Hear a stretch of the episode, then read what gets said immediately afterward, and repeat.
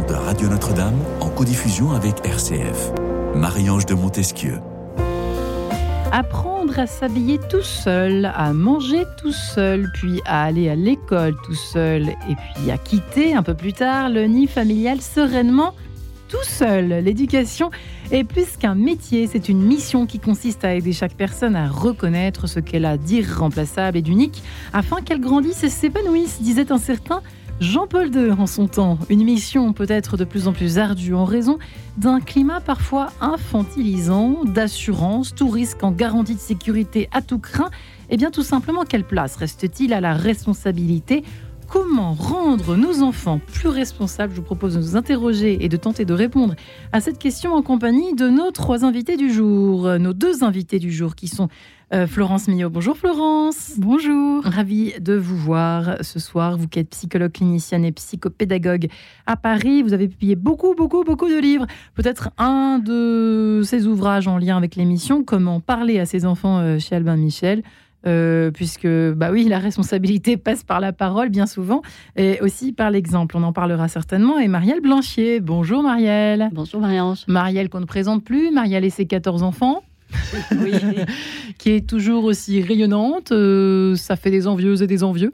et des jalouses que je suis un petit peu quand même. Comment vous arrivez à être aussi sereine euh, Vous avez le temps de venir dans ce studio avec vos 14 enfants. C'est quand même toujours assez étonnant. Vous les avez laissés donc tout seuls, vos enfants. Certains, le petit dernier a 5 ans, je crois, Marielle, c'est ça? Oui, c'est ça. C'est une fille, elle a 5 ans. Bon, elle sera à la cantine aujourd'hui. Ah, tout simplement. Et ils sont plus autonomes que leurs petits camarades, selon vous, vos enfants. On est là pour prendre un peu de hauteur. Vous pouvez être tout à fait franche avec nous aujourd'hui, euh, Marielle Blanchier. Est-ce que vous avez l'impression que vos enfants sont, se sont de facto euh, responsabilisés très jeunes, plus jeunes que la moyenne, parce qu'ils étaient 14 ou pas? Non, je ne crois pas. Ça dépend de l'enfant, ça dépend de la situation, ça dépend euh, de tellement de facteurs. C'est tellement large, c'est difficile à dire. Euh, je pense qu'effectivement, on a tendance à les responsabiliser sur, euh, sur des allers-retours et où on peut pas, on peut pas être présent. Que, où d'autres parents ne l'auraient pas fait. Ouais. Euh, sinon, en classe, scolairement, je ne suis pas sûre qu'ils soient vraiment beaucoup plus autonomes, même si on n'est peut-être pas sur leur cahier à chacun, à chaque moment. c'est vrai peut-être que pour le pot, ça s'est fait un peu plus automatiquement. On n'était pas trop sur leur dos non plus. Il y a peut-être eu plus d'accidents. Comment vous avez fait pour le pot? Oh, je pense qu'il y a, plus il y a eu plus d'accidents. Je leur mettais des, méduses, vous savez, les chaussures en plastique l'été. Et puis, euh, et puis voilà, ça se passait bien. Eh ben, on fera une émission sur le pot. Voilà, on perdra des auditeurs, mais ça fait rien. Florence Millot, c'est vrai dans ce climat, vous êtes d'accord avec ce que j'ai un peu mentionné, mais c'est vrai, c'est vrai qu'on nous le dit pas mal, euh, que ce soit dans ce studio, les experts, les invités, et puis on le voit dans ce climat, on peut pas se le cacher. Il y a une espèce d'infantilisation un peu euh, croissante hein, de, nos enfants et puis de nos ados et puis de nous-mêmes, de tout le monde en fait. C'est pas terrible pour apprendre à se responsabiliser au fond. Bah, il y a le climat et puis il y a aussi le fait que l'enfant, en tout cas dans les configurations où on a un ou deux ou éventuellement trois enfants, où l'enfant est vraiment à l'hypercentre de tout, de la relation, du couple, même de soi-même. Et effectivement, euh, c'est un vrai challenge intérieur au-delà de tout ce qu'on peut mettre en place comme des petites astuces pour qu'il soit plus responsable. C'est notre posture intérieure, comment on fait pour lâcher, euh, les aider à grandir sans que ce soit les doubles de nous-mêmes, sans qu'on veuille les protéger de tout, euh, de l'actualité. Bon, si on fait ce qu'on peut, mais c'est vraiment un espèce de challenge où euh, comment aider mon enfant à être responsable, mais comment aussi à me, comment je peux essayer de me détacher de lui, en tout cas dans la représentation, pour le laisser justement faire ses. Pourquoi c'est aussi difficile? Je vous pose une question peut-être un peu idiote, mais pourquoi c'est si difficile? Peut-être plus aujourd'hui qu'avant. J'ai l'impression que nos anciens avaient moins de mal. On est en fusion aujourd'hui avec nos enfants. Qu'est-ce qui se passe? Beaucoup. Et puis on observe aussi que souvent euh, euh, il y a un espèce de, glissement où l'enfant, l'ado et l'adulte font les mêmes choses, jouent parfois au même jeu, regardent les mêmes réseaux sociaux, s'habillent parfois même pareil. Et, on a l'impression que tout se mélange un peu et que les enfants ont du mal à grandir. Mais même nous, en tant qu'adultes, alors pas tout le monde hein, évidemment, mais globalement, on, fait la même chose. Hein. On voit les adultes, on parle avec eux, ils jouent à, Tetris ou à je ne sais plus quel jeu. Mais on est tout le temps dans, euh, même dans la manière de s'habiller, dans les jeux, dans les figurines. Parfois, on, va dans des, bureaux, il y a des petites figurines partout de, de dessins animés ou autres. Mais on sent que voilà, on est vraiment dans la culture du plaisir, de l'immédiateté, et ça aide pas forcément à grandir parce qu'on est hmm. tellement bien dans un cocon que même nous adultes, on est parfois dans des choses un peu régressives. comme les enfants. J'aime bien parce que Florence, elle dit toujours des choses extrêmement sérieuses, voire parfois un peu raides, et en fait toujours avec tellement de sourire et tellement de légèreté qu'on a l'impression que facile finalement euh, bah, d'y remédier, mais en fait c'est pas si simple. Hein. C'est pas pas si simple. Marielle y arrive certainement d'une certaine façon, puisque sinon vous ne seriez pas ici ce matin et vous ne seriez pas aussi euh, aussi sereine avec vos 14 enfants qui ont dû forcément effectivement se responsabiliser euh, à un moment donné, en tout cas. Vous avez réussi, quand même, mission accomplie, c'est ça que j'ai envie de dire, quand même. On peut peut-être euh. Mission accomplie, euh, je pense que c'est toujours en, construction, en fait. Hein. Il y a des équilibres à trouver, c'est sans cesse à renouveler, sans cesse à rechercher, c'est jamais acquis. En fait, aujourd'hui, bon, c'est tout à fait nouveau, mais celle qui est en CM1, elle va ramener celle qui est en CP de l'école.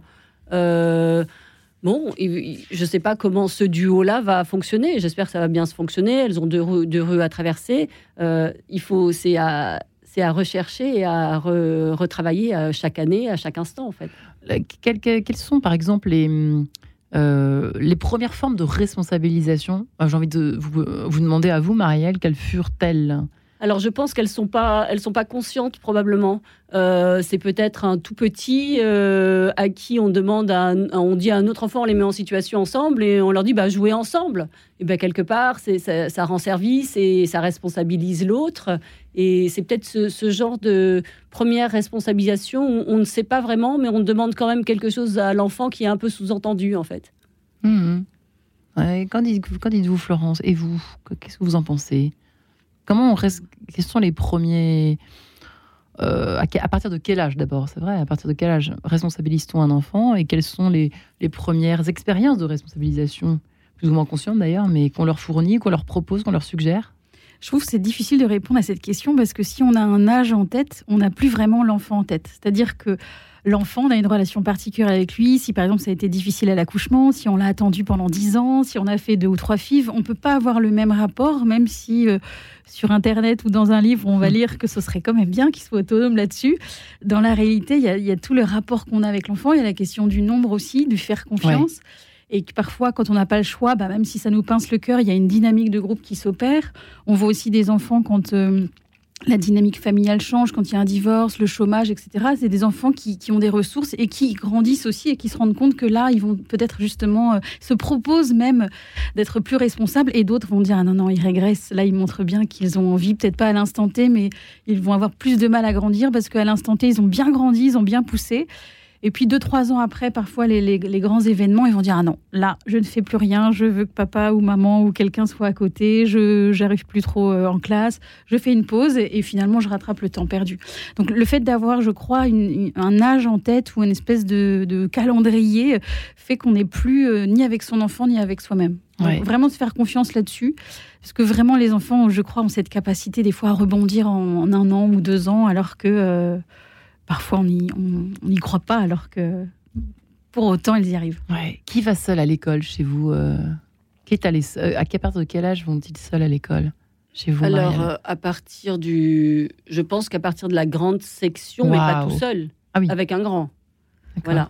Alors après vraiment tout, seul, à partir du CE, 1 D'accord. Alors je vous sortir Mais alors ça dépend, ça dépend quand même du, lieu où on habite, bien sûr, des rues à traverser, Vous êtes à combien de temps de l'école Nous on est à 5 minutes de l'école. Hmm. C'est sûr qu'il n'y a pas de métro ou de oui, transport il y a deux rues à traverser, etc. 85% euh, selon un tout récent sondage euh, d'une agence de sécurité, 95% des parents craignent qu'il arrive quelque chose de grave à leur enfant. Sur le chemin du retour de l'école, ça vient de sortir. 59% hein. euh, également des parents, ça dit quelque chose, ont besoin de savoir si leur enfant est bien rentré de l'école. En fait, c'est vrai qu'on vit à une, époque où un peu du tout sécurité, du, de l'assurance touriste, comme j'ai mentionné en introduction. Et en même temps, c'est vrai qu'on parle beaucoup de danger. Ce qu'on nous fournit, comme c'est vrai que protéger les enfants de ce que vous disiez, c'est vous qui disiez ça tout à l'heure, Florence, protéger nos enfants de l'actualité, euh, de tout ce qui est euh, tout ce qui nous terrifie hein, globalement au quotidien, de semaine en semaine, d'année en année.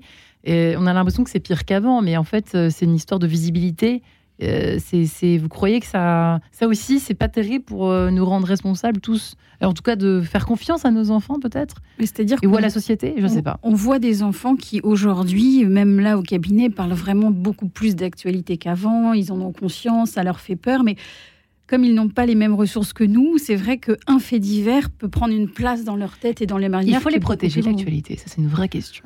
À, votre avis Personnellement, je trouve que c'est important de ne pas leur parler de tout, même si aujourd'hui on leur parle de tout dès la maternelle, parce qu'ils n'ont pas la capacité de se représenter vraiment les choses. En revanche, ça n'empêche pas de les protéger sans forcément leur parler de la, de, de, la, de l'actualité en tant que telle, mais sur la question de rentrer tout seul, d'avoir quelqu'un avec, euh, ou un babysitter, ou un autre enfant, ou un autre parent, mais sans forcément d'être transparent sur tout non plus, parce que les enfants, quand on leur, euh, on leur dépose des petites graines dans la tête sur le kidnapping, sur tout ça, pour certains, c'est quand même compliqué. Donc, on peut leur en parler, mais pas non plus euh, tous les jours euh, à donner trop d'explications, de dire juste, je te fais confiance, mais il faut faire attention et valider avec lui toutes les règles, lui poser des situations. Par exemple, si quelqu'un vient, qu'est-ce, comment tu dois réagir? Si, je sais pas, moi, est-ce que tu dois faire du vélo avec tes écouteurs? Pardon, sur les oreilles, oui, non. Enfin, essayer de voir là où lui, il en est. pour euh, faire confiance à voilà comment il fonctionne, mais ça n'empêche pas de pouvoir le protéger. Et si on n'a pas envie, et si on n'est pas prêt en tant que parent, et si on a la possibilité en tout cas, qu'il ne rentre pas seul, on peut aussi tout à fait l'accompagner euh, et rester discrètement à l'angle quand il ne veut pas que les autres le voient. Oh là là, attention, oh là là, attention à écouter l'émission, euh, écoutez attentivement l'émission sur la, confiance, la trahison des, enfants vis-à-vis des parents que nous avons, euh, que nous avons euh, diffusé il y a peu de temps, parce qu'il y a beaucoup de choses à apprendre aussi, peut-être à réapprendre autour de la façon de se faire confiance et de faire confiance à nos enfants. Voilà, c'est presque la suite de cette émission que nous sommes en train de faire cet après-midi. Euh, justement, Marielle, est-ce que vous avez l'impression que vous faites confiance à vos enfants et à partir de quel âge?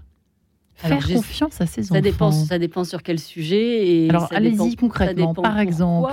Euh, pour, les trajets, pour les trajets, si je les laisse aller à l'école, c'est que j'ai relativement confiance, mais pas une confiance totale. Et la liste des choses qui peut arriver, je, je leur ai dit. Et je leur dis, s'il y a vraiment quelque chose de grave, vous rentrez dans un magasin, vous sonnez chez n'importe qui, vous demandez de l'aide. Euh, je, leur explique quand même. Vous êtes du genre à, harceler au téléphone vos enfants, euh, ceux qui dans les 14 là, ceux qui, ceux qui rentrent plus tard que prévu, ceux qui vont pas, ah oui, sont pas au rendez-vous. plus tard que prévu, euh, j'envoie des SMS jusqu'à ce qu'ils rentrent. Parce que c'était parce qu'on avait convenu d'un horaire, que l'horaire n'est pas respecté et que tant que l'horaire n'est pas respecté, il on avait qu'à convenir d'un autre horaire, mais cet horaire-là doit être respecté. Et à partir du moment où il ne respecte pas l'horaire, il reçoit des SMS jusqu'à ce qu'il soit là. Et en plus, il m'empêche de dormir. Hmm. ça marche Ça marche, vous sanctionnez après et ça marche du coup ah, Je ne sanctionne pas derrière, je lui dis que la prochaine fois ça ne peut pas être comme ça. qu'on a, je, non, je sanctionne pas, je lui dis que ça, ça peut juste pas être comme ça et que les horaires, ce sont les horaires. Ah mais j'ai ramené un tel chez elle, elle pouvait pas rester toute seule et j'ai fait ceci. non mais j'ai pas besoin de savoir tout ça. On avait convenu d'un horaire et euh, voilà. Les devoirs donc, il les gère tout seul, il, il, se, s'aide les uns les autres. Comment ça se passe chez bah, vous tout, tout, On a tous les cas de figure. Vous avez tous les cas de figure Il y a celui qui, que, que j'ai dû aider pendant des heures et des heures, euh, assis à côté de lui. Celui vous disiez que vous aviez, on peut peut-être le mentionner, qui était dyslexique. Oui, on, a, oui, on en a 3-4 dyslexiques. 3-4 sur les 14 Oui, mais extrêmement dyslexiques. Et euh, bah, ça demande beaucoup d'heures et beaucoup de temps.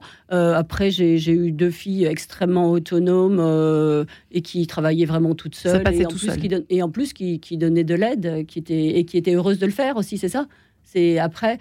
c'est sûr que ceux qui ont fait une prépa et qui sont très scientifiques, ils ont beaucoup de plaisir à expliquer des devoirs de maths de, de quatrième, troisième, seconde. C'est pas des mamans, non, mais ce sont quand même des grandes sœurs. Oui, mais ça, ça marche aussi.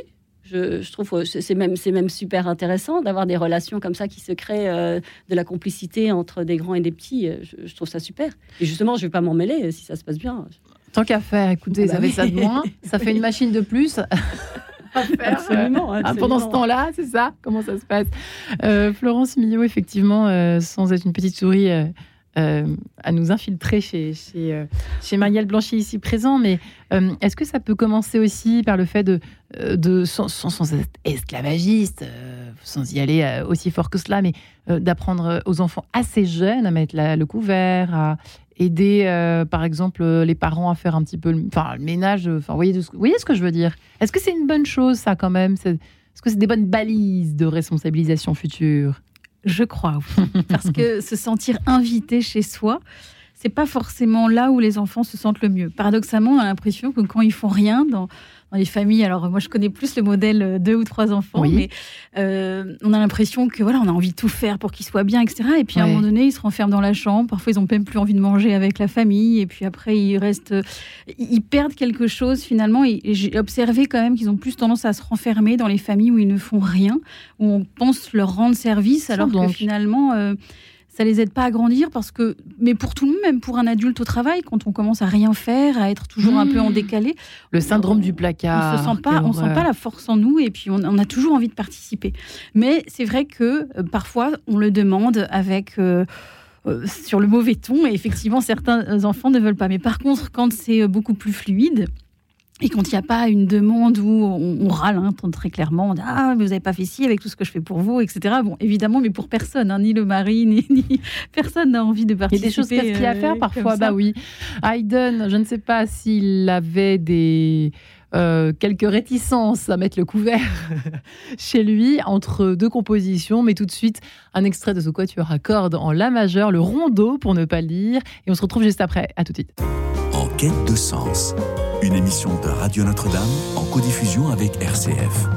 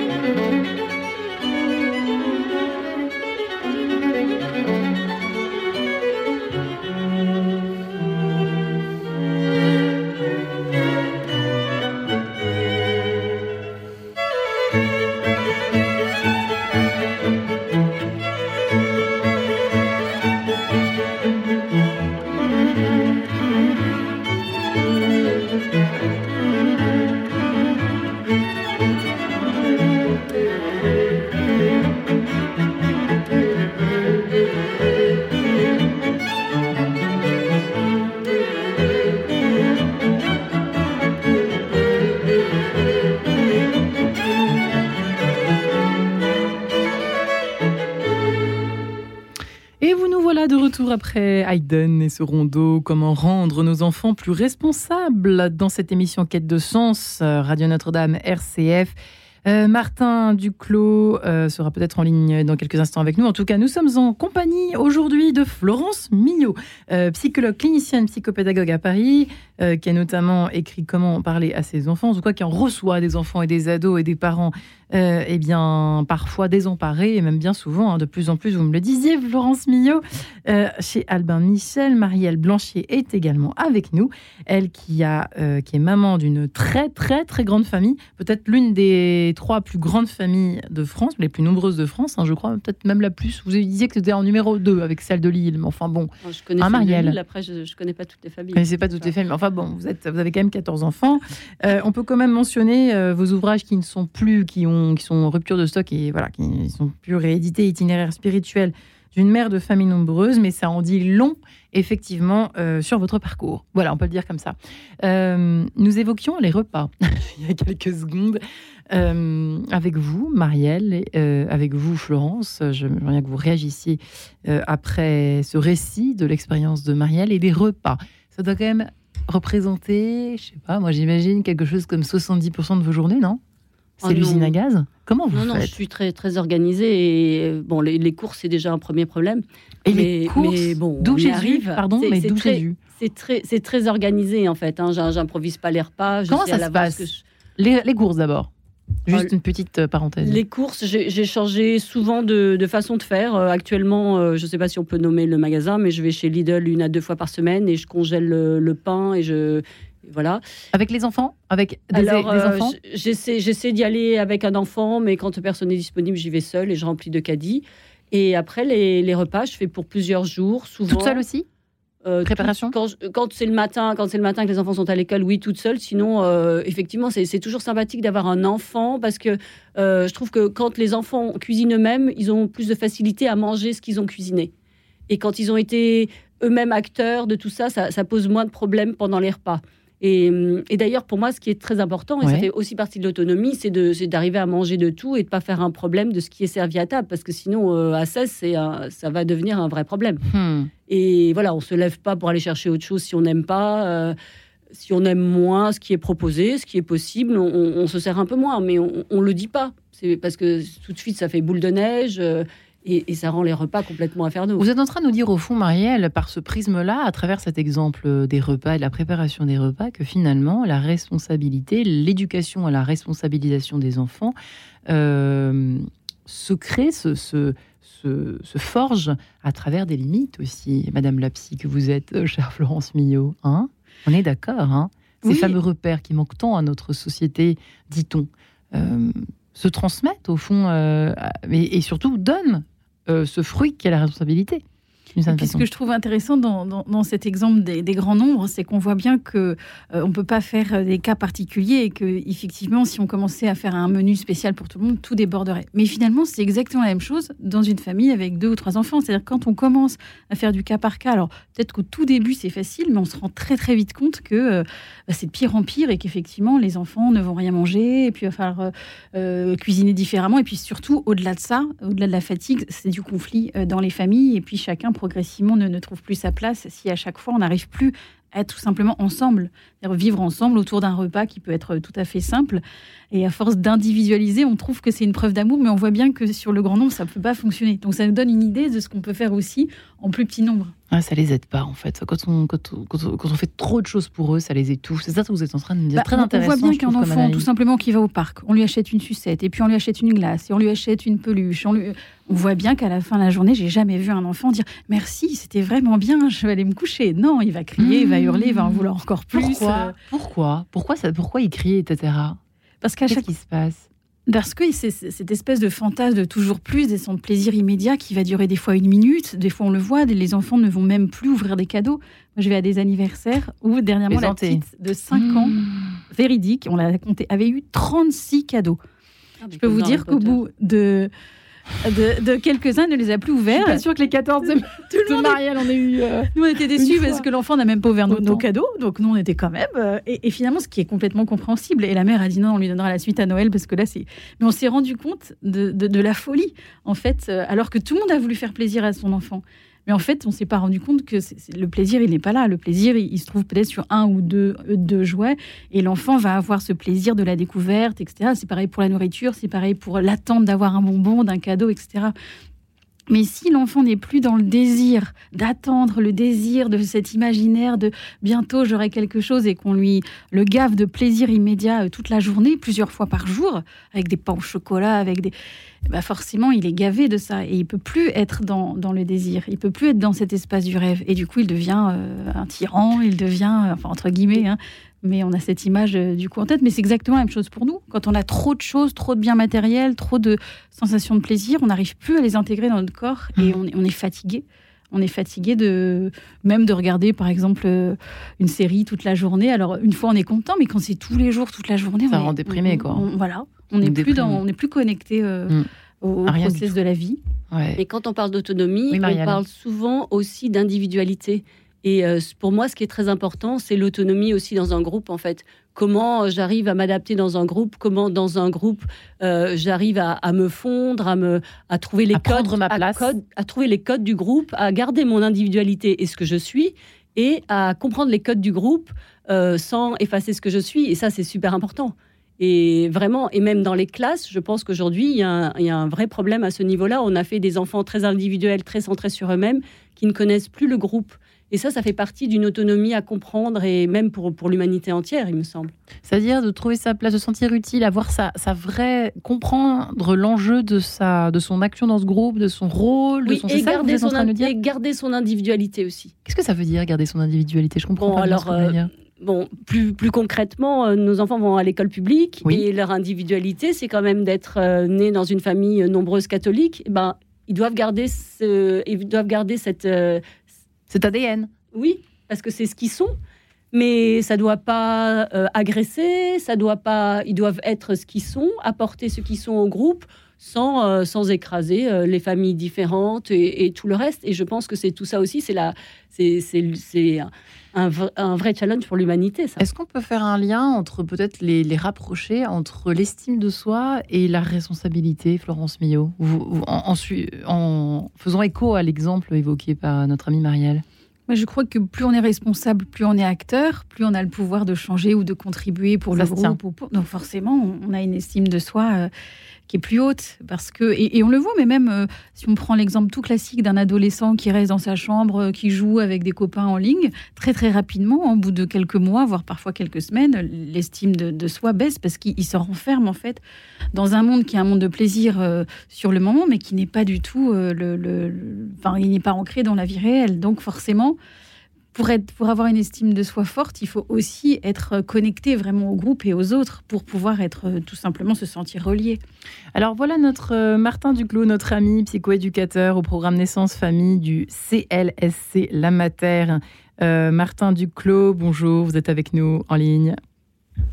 Oui, bonjour, ça va bien? Eh ben ça va et vous depuis la Suisse? Euh, non, pas... Depuis le, le Québec, pardonnez-moi, excusez-moi pour cette erreur euh, fatale qui va me coûter ma place certainement. J'espère que non, pas trop vite quand même. En tout cas, juste après cette émission au moins. Vous qui avez coécrit avec Germain euh, Duclos, donc enfants et ados responsables aux, aux éditions Éditeur Hôpital Saint-Justine, Sainte-Justine. alors, je ne sais pas si au Québec, effectivement, j'imagine hein, euh, que chaque, chaque pays a un petit peu sa culture éducationnelle, en fait. Mais euh, même si, euh, je ne sais pas si vous nous avez un petit peu entendu depuis le début de l'émission, cher Martin Duclos, mais comment, comment responsabilise-t-on un petit peu les, les enfants au Québec? Est-ce qu'il y a une petite, une espèce de petite cartographie, une petite carte postale de la, de la façon d'envisager l'éducation à la responsabilité au Québec? Oh, c'est une très bonne question. Je pense que présentement, il y a beaucoup de parents qui veulent très, très bien faire, qui veulent euh, tellement bien faire que finalement, c'est comme s'ils savent plus quoi faire. Hein. Ils lisent, ils ont des informations euh, très variées euh, qui viennent de, de, de différentes sources. Mais c'est certain que tout parent veut euh, justement responsabiliser son enfant. Mais nous, c'est sûr, ce qu'on recommande, c'est des, euh, responsabilités en termes de tâches, qu'on puisse assumer ses actes. Oui. D'aller jusqu'au bout de ce que ce qu'on puisse faire. Malheureusement, j'ai pas pu saisir le début de l'émission, donc euh, je suis pas vraiment au courant de tout ce que vous avez discuté. Mais c'est certain qu'au Québec, je pense pas que ça fait euh, c'est très très différent de ce qui se passe ailleurs, mais euh, beaucoup de parents savent pas trop là, sur quoi se baser. Euh, nous, ce qu'on proposait, c'est certains guides en termes justement en termes de tâches, en termes justement de, de petites responsabilités quotidiennes, puis au final, pour en termes de réussite des hmm. réussites sociales, mais réussites scolaires aussi. Hein. Donc, c'est quand même très, très varié ce que je suis en train de vous dire. vous êtes en train de résumer surtout la, première partie de, l'émission. Bravo Martin, parce qu'effectivement, ce que disait Florence et ce que disait également donc euh, Marielle Blanchet, qui a donc 14 enfants pour votre gouverne, si vous ne le saviez pas, Martin Duclos, et, qui nous disait toutes les deux qu'au fond, euh, euh, c'est effectivement à travers le, le quotidien, les tâches du quotidien, en rendant acteurs les enfants à la maison, euh, qu'ils le seront donc à l'école et ensuite, quand ils seront plus vieux, plus, plus euh, maîtres de leur vie professionnelle, personnelle, etc., euh, qu'ils deviendront de vrais adultes, donc responsables. C'est ça dont il est question aujourd'hui. mais c'est vrai d'accord avec ça. Mais il y a beaucoup de questions. La preuve, c'est que on a des parents qui c'est le contraire, c'est que c'est l'inverse, qui vont imaginer que c'est l'école qui va faire ce travail, puis ultimement, ça va, ils vont avoir les répercussions à la maison. Donc, on essaie de trouver une espèce d'équilibre dans tout ça parce qu'on est beaucoup dans un monde, en tout cas, je parle ici au Québec, là, mais je pense que je peux élargir ça, où beaucoup d'enfants ont des euh, ont des droits. Ils ont des droits, mais on veut les emmener vers vous avez quand même des responsabilités ultimement. On n'a pas que des droits sans avoir aucune responsabilité dans la vie. Hmm. Donc c'est. Euh, non, je, plaisante. Euh, je, cette onomatopée pour dire qu'effectivement, euh, c'est pas très différent, me semble-t-il, de la cartographie du niveau de responsabilité en France, où effectivement, on parle beaucoup plus aujourd'hui, de plus en plus, hein, de droits que de devoirs. Mesdames, on est d'accord. Maria, vous êtes d'accord avec ça? Effectivement. Oui, probablement. Hein oh, le sens du devoir est assez peu véhiculé. Euh, Florence, qu'est-ce que vous en pensez? C'est intéressant, hein, le sens de la responsabilité, donc du devoir. Il a raison, Martin Duclos. Ça, doit dépendre des familles aussi, je pense. Non, mais d'où l'importance, comme le dit Martin, d'éduquer dans la famille, dans la famille. Vous vous en rendez même compte, Marielle, mais vous le faites finalement, d'une certaine façon. Oui, mais avec vos 14 aussi, j'ai pas le choix. Et parce que vous n'avez pas le choix non plus. 14 enfants, c'est presque une entreprise en fait. Donc... Euh. Après, après, dans la responsabilité, quand on a beaucoup d'enfants, c'est aussi de ne pas les mettre dans des situations trop compliquées. C'est-à-dire ben, On est responsable de ça aussi dans une, dans une situation où c'est trop compliqué, où il ne peut pas assumer ce qu'on lui demanderait. Donc, euh, c'est un exemple euh, Par exemple, partir et faire garder des enfants par des enfants trop jeunes. Euh, il faut faire attention jusqu'à où ils sont capables de le faire et jusqu'à où ils, veulent bien le faire. Alors ils peuvent dire oui, mais en fait euh, ça peut les ça peut les rendre un peu anxieux et c'est pas le but du tout en fait. Hmm. Donc il faut leur demander aussi est-ce que tu te sens capable de le faire? Euh, mais pour pour plein de choses vous pensez à quoi d'autre? Euh, le travail, par exemple, le travail scolaire. Est-ce que euh, euh, il y en a qui vont dire bon, on regarde pas du tout et on se dit bah ce serait quand même mieux que je regarde un peu de temps en temps parce que là les résultats ils sont en train de dégringoler et puis et puis vice versa, complètement l'inverse qui peut qui peut arriver aussi où on est dans le sur dans le surinvestissement et l'enfant peut tout à fait se, se débrouiller tout seul. Et, dans celui qui dira non, je vais me débrouiller tout seul et qui ose pas demander d'aide et ça le met, ça le met en situation de, détresse en fait. Hmm. Donc on a tout ça à, discerner. Donc tout ça pour dire Florence et Martin finalement qu'il faut mhm. appréhender chaque enfant en fonction d'un peu de son, bah, dire son ADN de départ. C'est un peu affreux de dire ça comme ça, mais bon, n'est-ce pas Martin Duclos et Florence Millot qui veut répondre? Et puis hein, peut-être sans, cesse observer plutôt qu'avoir une idée en tête et euh, euh, des, comme on disait, des âges, des tranches de vie, juste observer chaque enfant et s'ajuster par rapport à lui, de se dire bah, euh, j'essaye, j'ai envie qu'il soit responsable, j'observe qu'il ne l'est pas du tout. Moi-même, je prends cette responsabilité en tant qu'adulte de peut-être changer d'axe, changer d'angle, changer ma posture et voir ce que ça donne. Et puis j'essaye, euh, ça marche encore pas, bah, je, change plutôt qu'avoir une idée oui, tu as tel âge, tu devrais savoir ranger, tu devrais savoir être un peu plus autonome pour faire tes devoirs. Mais en tant qu'adulte, on ne se rend pas compte que nous, on a aussi influencé comportement en étant toujours collé euh, à côté euh, sur la chaise pour attendre qu'il fasse ses devoirs, qu'on lui a tout fait jusqu'à ce qu'il ait 10 ans. Lui avoir rangé sa chambre jusqu'à en fait ses 15 ans. Eh Alors oui, et, même plus. Martin, pourquoi ça vous fait rire? Parce que vous étiez comme ça ou parce que vous en voyez beaucoup? Ben, ben, non, mais écoutez, ça me fait, ça me fait, ça, ça me fait quand même rire tout ça parce qu'effectivement, vous avez bien raison.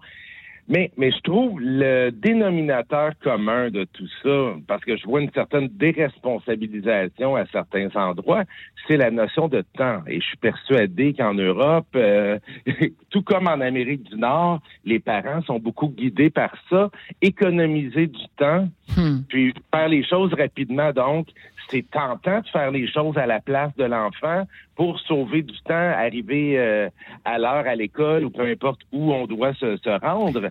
Je donne souvent l'exemple des des chaussures, que moi j'appelle des souliers euh, au Québec, donc un vieux mot français. Mais donc les, les chaussures, ici très peu d'enfants savent comment attacher leurs chaussures en très bas âge, alors qu'il y a une génération à peine, tous les enfants étaient capables de le faire. Alors que de nos jours, ils utilisent tous euh, un système de velcro pour que ça soit rapide. Mais je trouve que tout ça est, euh, disons, euh, symbolique de quelque chose. eh bien, je vous invite chaque, à, chaque auditeur, si vous le permettez, Martin Duclos, Florence Millot et Manuel Blanchet, à un petit peu réviser ces classiques et à s'interroger sur l'âge auquel on a su chacun faire c'est lacets. En attendant, on va écouter Tété de temps en temps. À tout de suite. En quête de sens, une émission de Radio Notre-Dame en codiffusion avec RCF.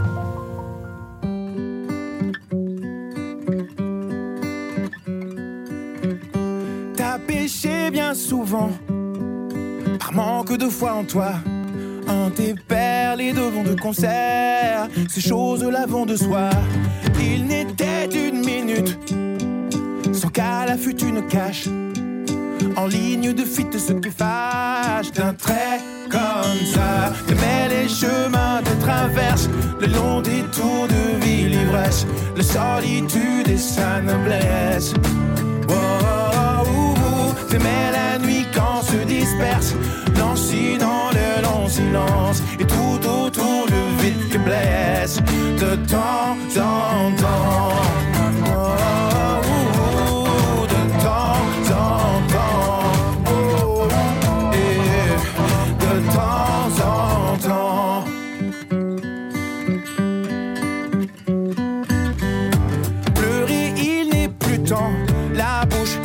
Ça n'a pas d'allure. La vie n'est jamais une sinécure, mais t'as connu pire avant. T'es parti comme t'as vécu, rebelle, fier, libre et sans attache. Fragment de rire, éclat de vie, de temps en temps. Te mets les chemins de traverse, le long des tours de vie, l'ivresse, de solitude et sa noblesse.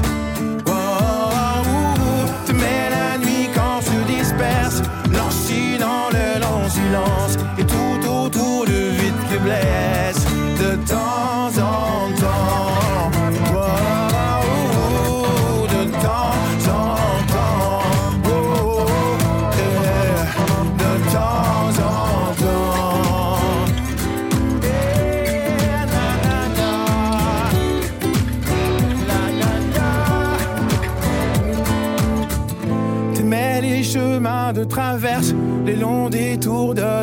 la solitude et sa noblesse.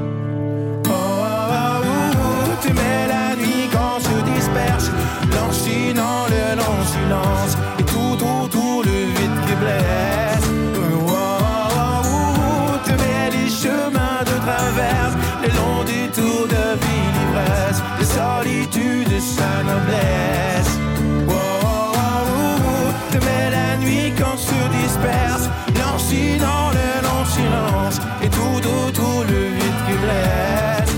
Temps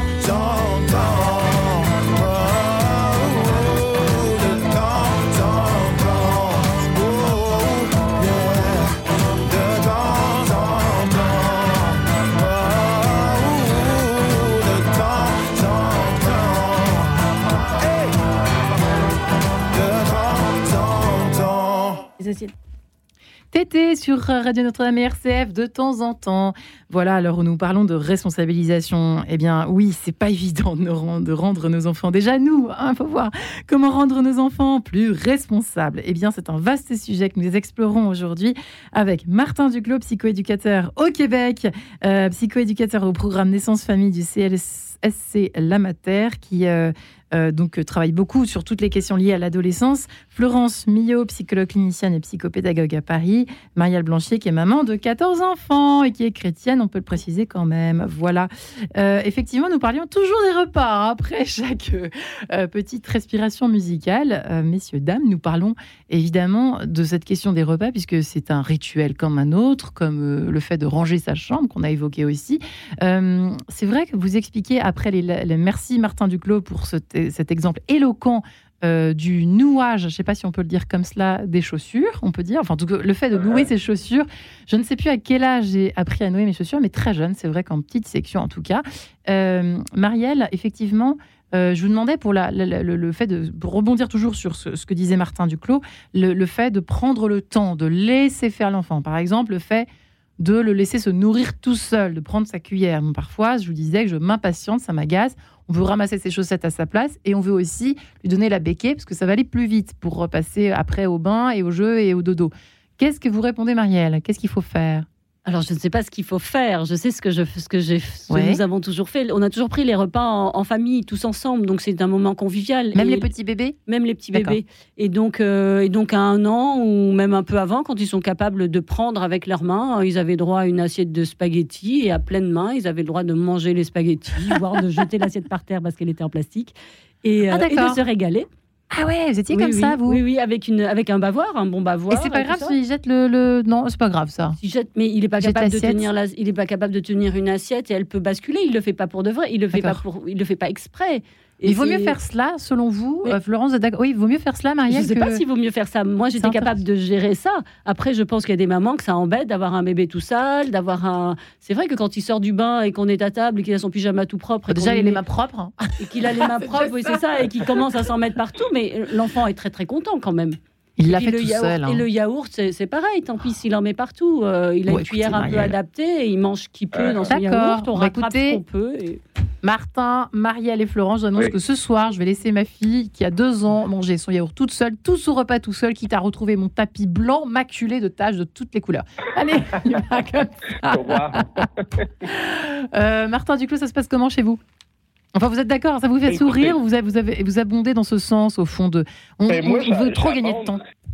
Je, je veux pas être euh, trop gentil, là. ben oui, je suis, j'abonde pleinement dans, dans ce sens-là, parce que euh, juste la question, ce qu'il faut faire. Moi, je pense qu'il faut expérimenter. Il faut se permettre des choses. Il faut se permettre justement essai erreur. Puis justement, si ça fait pas notre affaire, mais on s'ajuste. Tout simplement. Puis moi, moi c'est sûr, ben, dans, dans- personnellement, moi j'ai trois enfants, mais ils sont rendus des ados Ouais. mes enfants. Mais, mais c'est ça, j'ai. Puis d'un à l'autre, euh, on a expérimenté, puis on a permis de faire des erreurs, et là, on s'est corrigé. Donc, euh, ultimement, ma troisième euh, est plus réussie là, que mes deux premiers. je leur dis ça. Je leur dis par... c'est pas vrai. C'est pas vrai, mais. J'espère qu'elle ne nous écoute euh, pas. Que les on- autres non, non, c'est ça. Mais on apprend, puis finalement, il y a des choses qu'on va faire autrement Ouais. d'un enfant à l'autre. c'est ce que disait Marielle aussi. Euh, Florence, le bon sens, évidemment, elle est bienvenue dans ces cas-là, mais euh, que- qu'est-ce que ça vous fait Qu'est-ce que ça vous inspire, tous, tous nos exemples, au fond? Bah, c'est vrai que dans- quand on a envie de gagner du temps parce qu'on veut que tout soit propre et on donne à manger à son Ah. enfant, c'est bien. Mais après, il faut réaliser que comme il est peut-être un peu moins autonome et comme disait monsieur, il n'a pas fait cette expérience, il va vous demander à 3, 4, parfois 5 ans, j'en vois encore la béquille et le parent est encore en train de donner à manger euh, Aïe, aïe, aïe. à la cuillère. Donc on, perd ou on gagne du Donc, temps d'un côté et on le rattrape Martin aussi. Hein?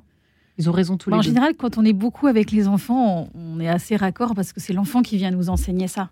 C'est-à-dire qu'on on observe bien qu'effectivement, si on veut que l'enfant soit tout beau, tout propre, oui, on va gagner du temps, mais qu'après, il va, nous, il va toujours nous demander quelque chose, en fait. Alors que si dès le début, oui, alors c'est vrai que ça prend quand même du temps de tout nettoyer, parfois ça sent même pas très bon, et parfois on est un peu fatigué, mais à la fois, une fois que l'enfant a fait son expérience, il n'a pas besoin de de nous retester, et de réessayer ça pendant Ouais. des mois et des mois. Il l'a fait, c'est bon, il peut passer à autre chose. D'ailleurs, il y a l'âge du non tout seul. Ça veut bien dire ce que ça veut dire. On aurait même pu commencer l'émission par cela. C'est le moi tout seul qui vient même avant deux ans. Hein. Et puis ce que je trouve fascinant, c'est que chez le tout petit enfant, il veut toujours euh, essayer, et il est toujours d'accord pour euh, un petit peu cuisiner, porter une Ouais. carotte, euh, essayer de à sa mesure. Mais c'est vraiment à cet âge-là, tout petit, où on peut même l'aider. Alors pas. sans forcément parler de tâches ménagères, parce que ce serait un grand mot, mais en tout cas qu'il fasse son expérience tout seul. Et on le voit même à la crèche, qu'on fait une expérience autour de la cuisine, par exemple. Ils sont contents, ils adorent. Ouais. Ils prennent le gant mouillé, puis ils rangent, et puis ils essayent que tout soit propre. Parfois, ils nettoient même les vitres. On leur dit non, non, non.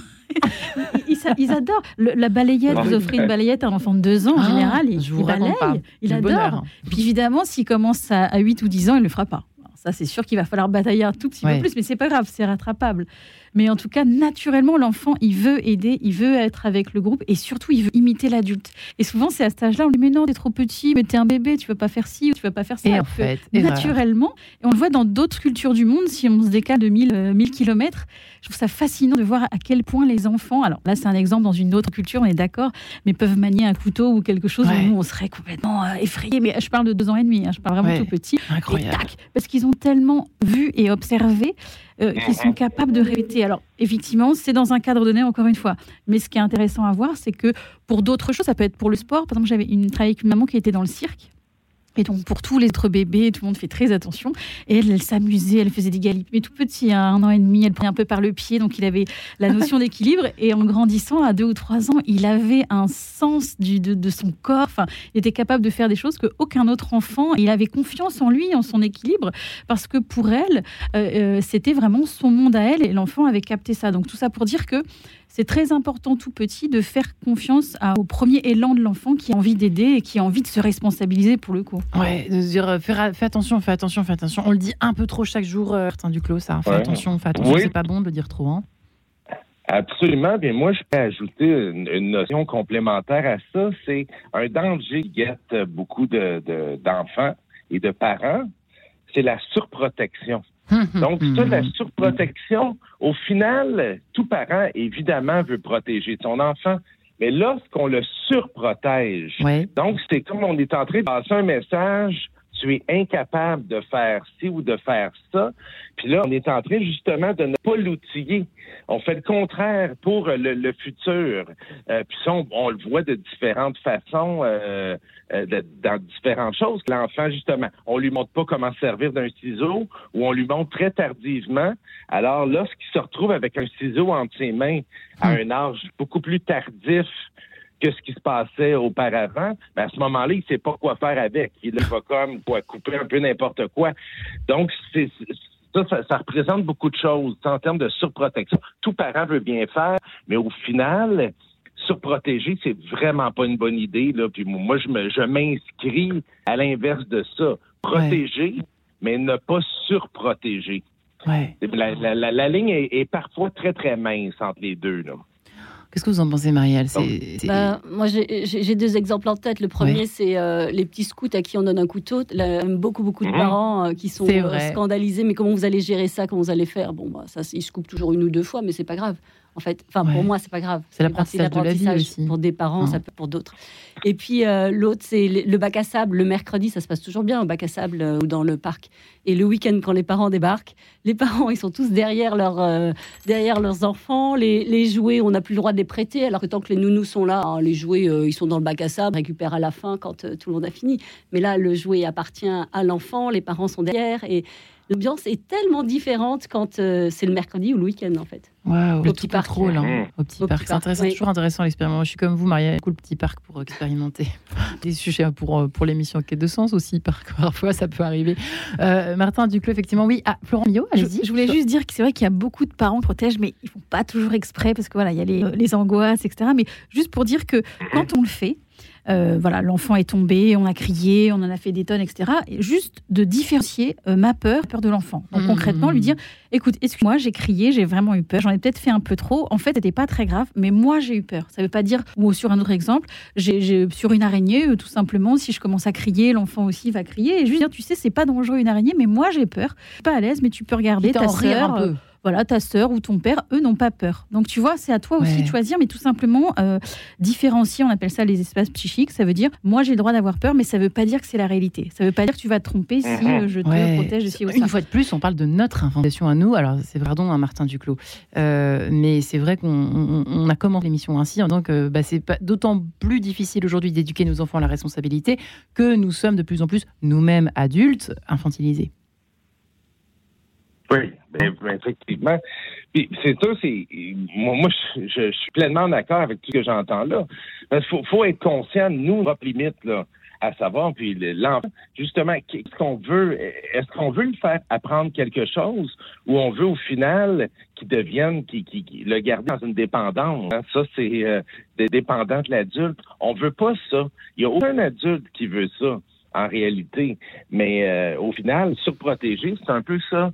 C'est de garder euh, sous notre euh, notre gouverne tardivement. Puis, moi, moi, je trouve que c'est pleinement à éviter. on veut le faire avancer, on veut l'autonomiser. Hein. C'est un, un mot, un, mot, en tout cas, un néologisme là, que je pourrais dire, les rendre en plus autonome. Là.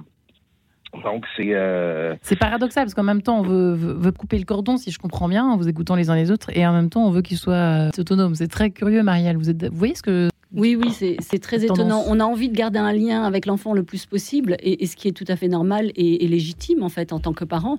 Et quel est ce lien? Il faut avoir un lien où on est vraiment à long terme, deux personnes complètement différentes, et on n'a plus cette fusion. Et donc, il faut apprendre ça, en fait. Ça, mm. c'est très difficile avec nos adultes. Ouais. Et euh, j'imagine que là, le, papa et la maman ont un rôle bien précis et bien distinct. Euh, on peut le dire aussi, Marielle, ou pas dans votre histoire à la, fois précis, à la fois précis et à la fois, il faut aussi se, se mettre en.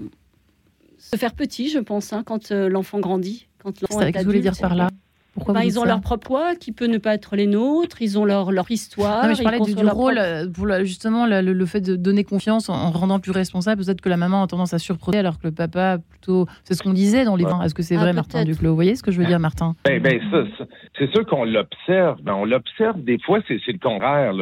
Mais, mais les parents, les deux parents, moi, c'est comme ça que je le traite euh, toujours, ont des rôles complémentaires, peu importe qui ils sont. Hmm. Euh, des fois, c'est mère qui va qui va plus permettre l'épanouissement de l'enfant, puis le père va surprotéger, si on le voit de plus en plus, puis dans, dans, ah les, euh, familles euh, des deux parents du même genre, mais on a des complémentaires aussi. Il y en a un qui a un rôle plus épanouissement, puis l'autre parent qui a un rôle plus de disons, protégé comme tel, mais c'est deux rôles complémentaires absolument centrales pour permettre à l'enfant, justement, de s'épanouir. En prendre conscience, Florence C'est intéressant ce que dit Marteau. Vous êtes d'accord, Florence hein Oui, et surtout, c'est la relation qui va nous faire prendre conscience de là où on en est. C'est pour ça que parfois, on va voir un psychologue ou on va voir juste, on appelle un ami pour dire ça va pas parce qu'on se rend compte que donné à l'enfant, on l'a surprotégé, il a dormi avec nous, on lui donne à manger, etc. On était heureux de le faire parce que c'est notre petit chou.